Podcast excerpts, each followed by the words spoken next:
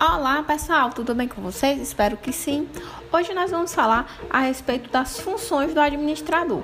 Isso mesmo, quais são as funções que o administrador precisa desempenhar com perfeição para que ele consiga alcançar, para que a organização consiga alcançar o seu sucesso, certo?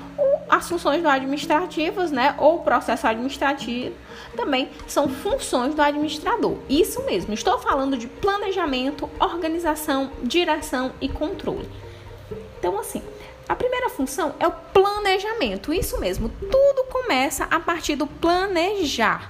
Planejar é definir objetivos a serem alcançados, é definir esse objetivo e avaliar quais as alternativas para realizá-lo, né? Escolher um curso específico de ação é o processo de estabelecer esses objetivos e linhas de direção e de ações adequadas para alcançar esses objetivos. Ele deve ser constante nas organizações, isso mesmo. O objetivo ele não termina ele é constante. Então, assim, você vai fazer todo o ciclo administrativo, todas as funções, e depois você vai replanejar novamente. Então, você sempre está fazendo novos planejamentos.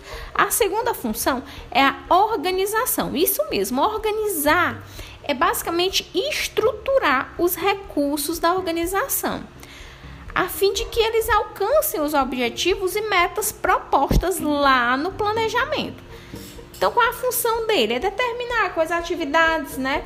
Agrupar essas atividades em estrutura lógica e alocar quem são os responsáveis por executar essas atividades. Depois, ele tem que fazer o processo de dirigir. Dirigir é, é basicamente o processo de liderar, né? Refere-se à ação propriamente dita do administrador no dia a dia da organização. Como ele vai comunicar todo aquele processo, como ele vai comunicar o que ele o que ele planejou, o que foi organizado. Então, assim, é garantir que os esforços individuais caminhem em um único sentido.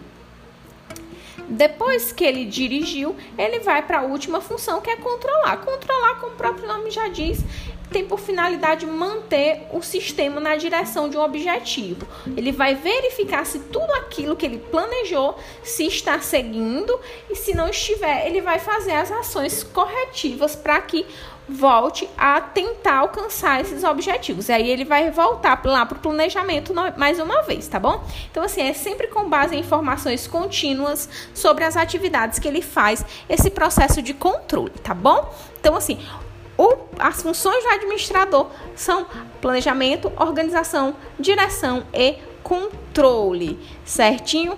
É, são essas as funções. Um abraço, pessoal, e até nosso próximo encontro. Tchau, tchau.